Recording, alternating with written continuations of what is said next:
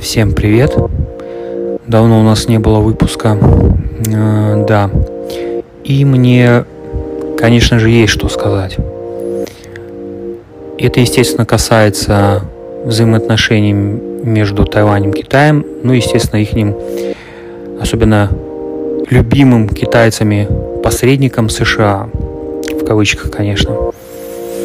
Китай все грозится, что он ведет войска, что он будет принимать жесткие меры и так далее и тому подобное, если американцы привезут оружие, либо приведут свои войска на Тайвань и так далее и тому подобное. Но, как выяснилось, из моего личного, э, так сказать, как я лично убедился,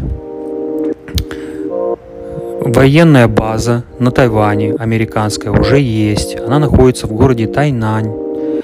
Это на юге острова. Вот, поэтому у китайцев есть все, уже есть все основания сюда прийти и навести свои порядки, которые они так хотят навести. Вот.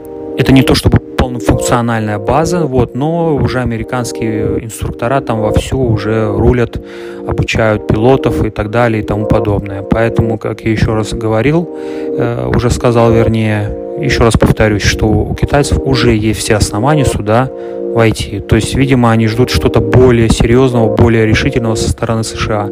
И тогда у них уже будет полный повод, вернее, наиболее мощный повод сюда войти. Вот так. На сегодня все новости.